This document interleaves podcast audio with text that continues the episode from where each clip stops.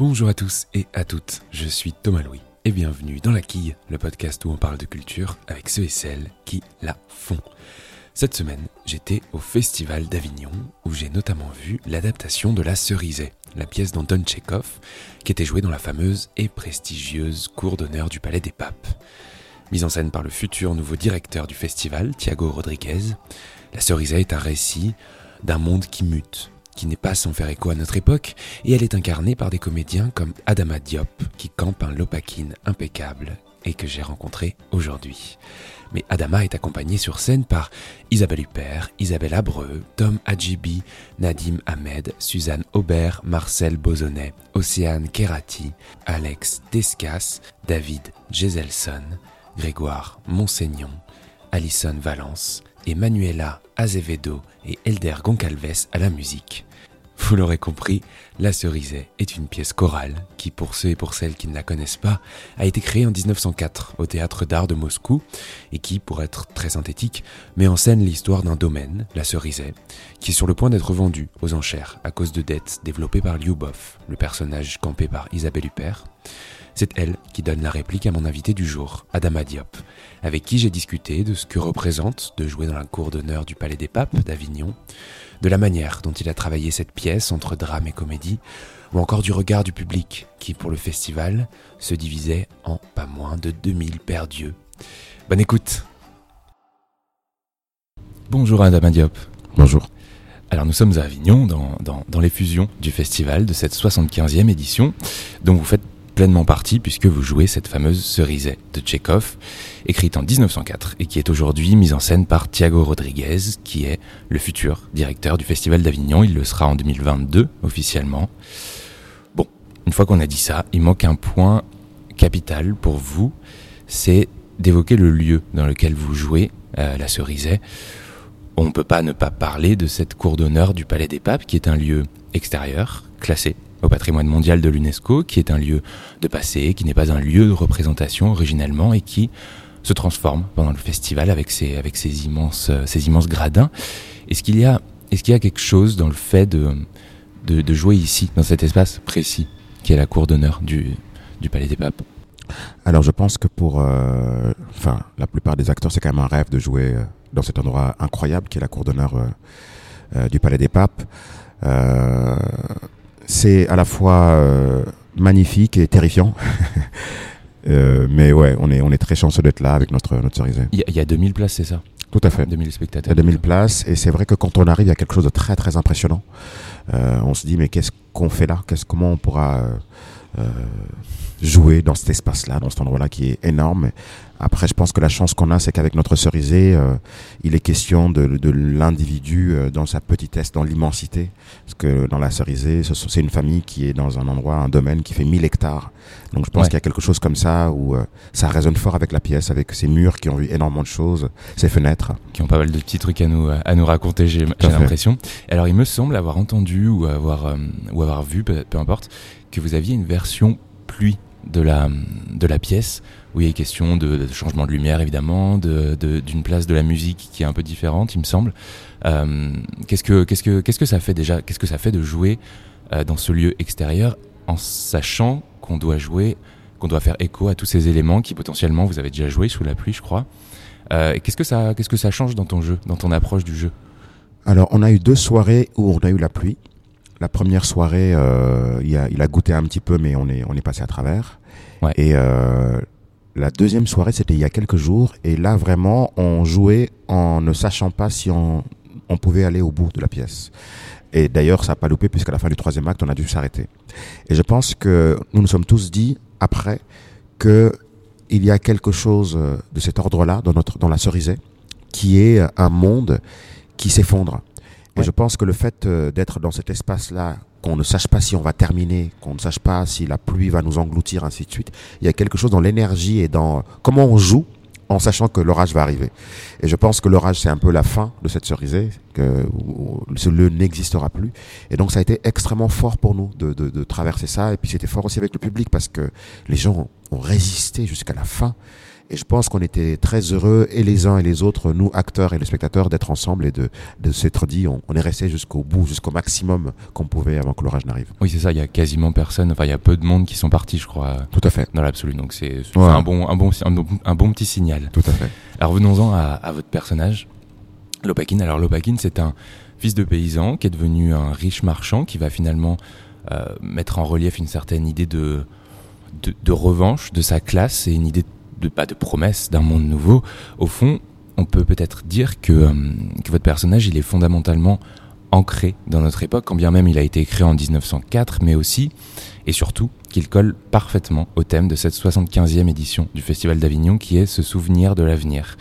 Alors au fond c'est peut-être mon personnage préféré à moi, c'est euh, c'est le premier de sa famille qui vit une, une ascension sociale, c'est un personnage qui est assez complexe. Euh, quelle vision vous, vous en avez eu quand, euh, quand vous avez appris que vous alliez le jouer? Alors euh, oui, le Pakin, c'est un personnage qui est, euh, qui est passionnant, qui est complexe comme, euh, comme, comme tu viens de dire.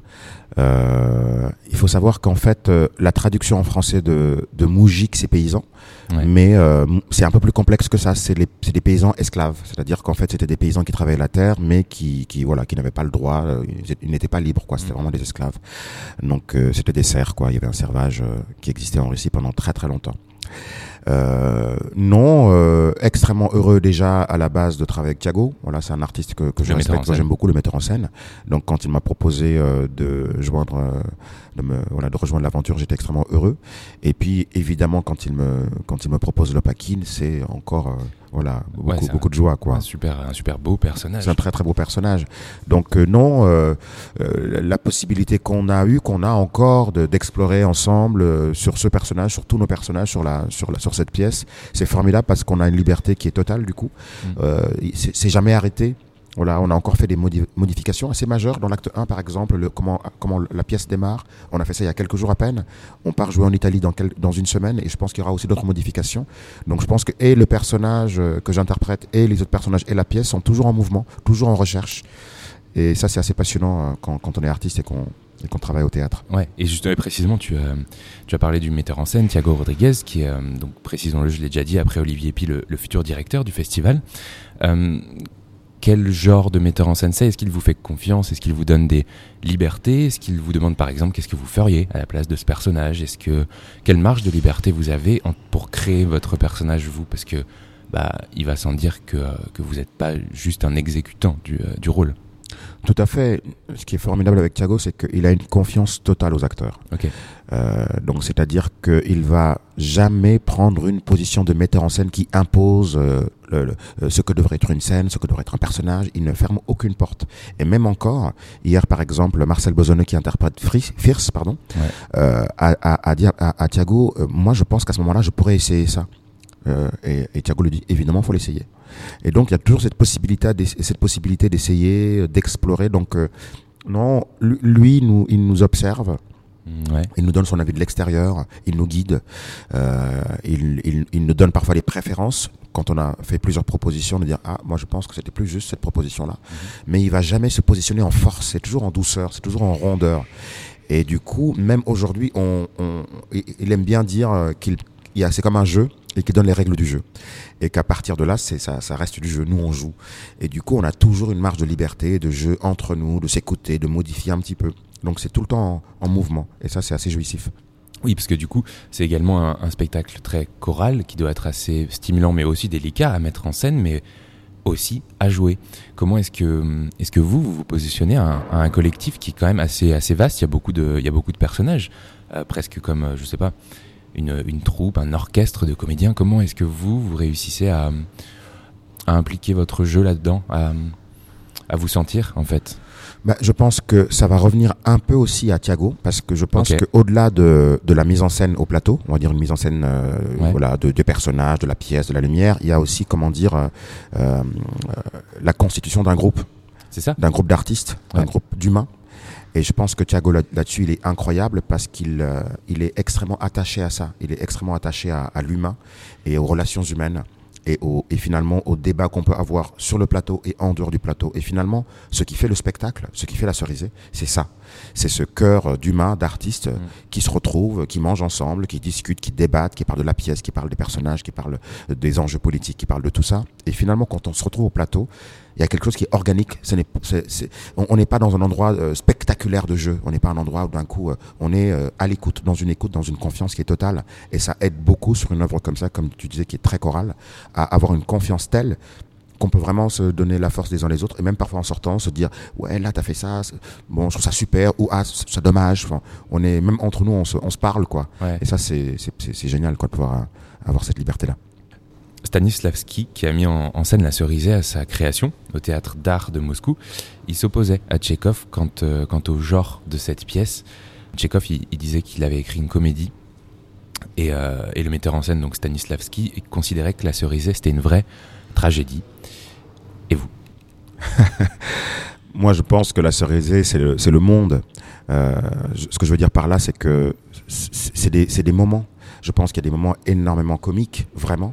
Euh, et, évidemment, selon les personnages et selon où ils se positionnent, il y a des moments qui sont tragiques. Euh, mais, ce qui est beau, c'est la friction. C'est la friction de la comédie et de la tragédie. C'est des scènes qui, a priori, pourraient être effectivement très tragiques. Moi, je pense que, en général, je suis plutôt d'accord avec Tchekhov. Je pense qu'il y a quelque chose plutôt euh, de léger, euh, euh, même si euh, en sous-bassement, il y a, y y cet enjeu-là de la cerisée qui va, qui va disparaître, d'un monde qui va changer. Ouais. Donc, comme une sorte de, de vibration forte en, en dessous. Donc, ce, que je trouve c'est la tension entre les deux.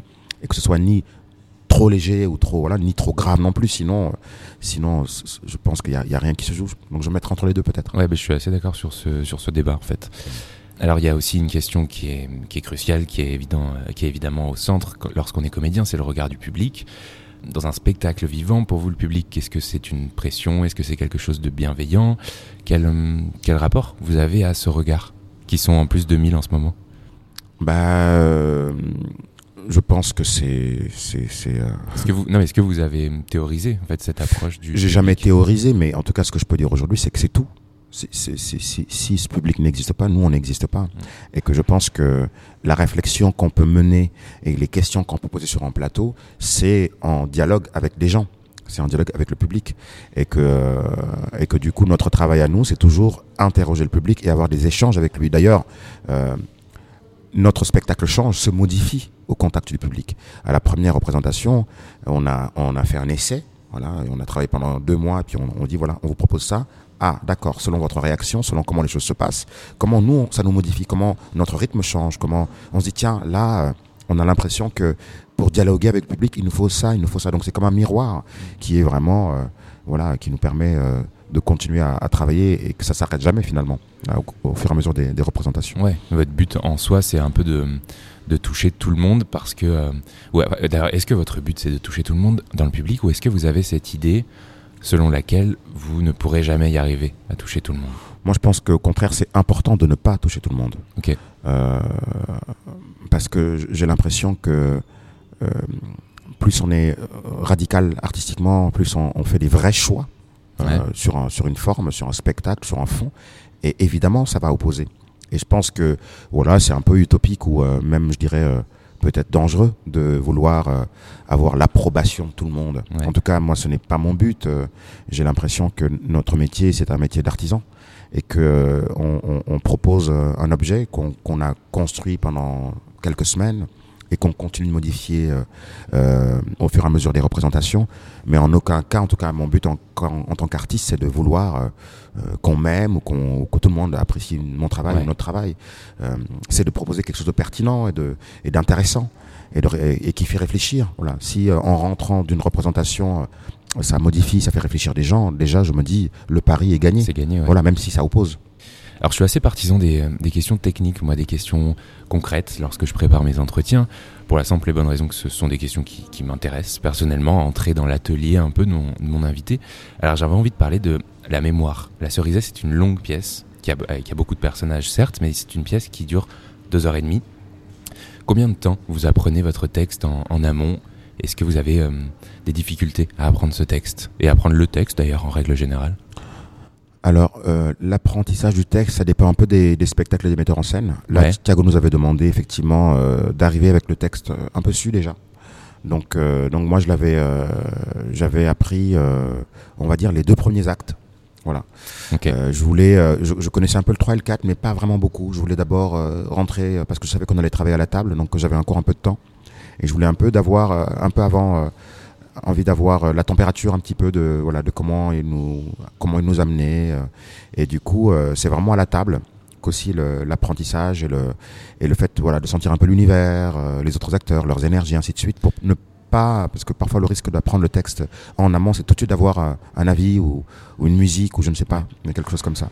Et donc de laisser toujours une place à, voilà, encore euh, quelque chose qui se modifie avec le, contact euh, des autres artistes. Travailler à la table, donc pour ceux, pour ceux et celles qui ne savent pas, c'est en gros se mettre autour d'une table et, euh, et travailler. Oui. Comme son nom l'indique en Tout fait. à fait, lire le texte, réfléchir ensemble. euh, c'est le moment où on pose des questions sur des incompréhensions, sur du sens. Là, en plus, on a eu la chance au début de ce travail. On a eu euh, André Markovitch et Françoise Morvan qui sont les traducteurs euh, de notre Ouais, cerisé, de la version en tout cas. Tout à fait.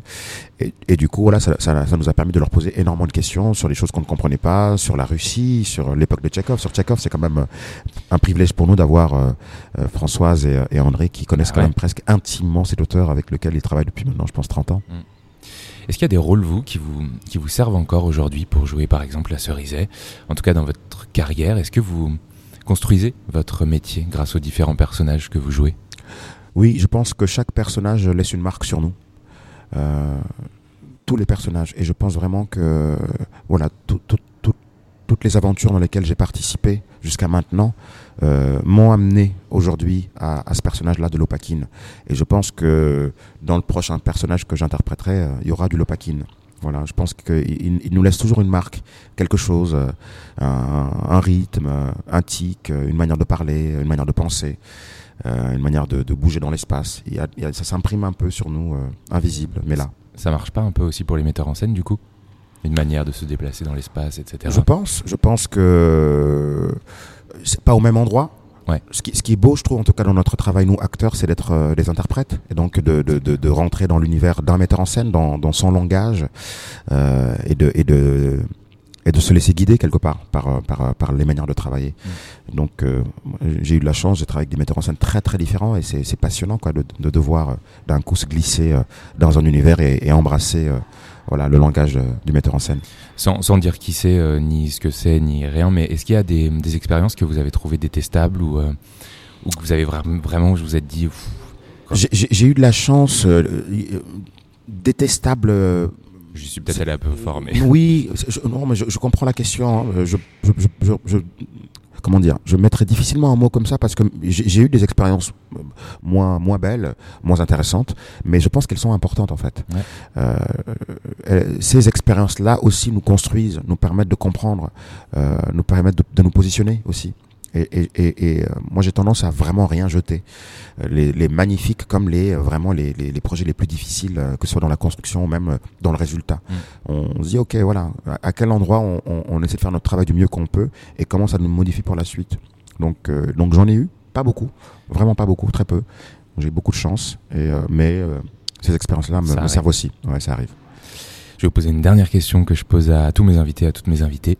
Est-ce que vous avez un ou plusieurs coups de cœur culturels à nous, euh, à nous partager? Je ne peux que vous conseiller euh, de lire Tchekhov pour ceux qui ne connaissent pas Tchekhov. C'est un, un, un auteur euh, majeur. Et voilà, moi je suis sénégalais. Pour ceux qui connaissent pas, je, je conseille à tout le monde de courir, acheter le recueil de poèmes de Senghor.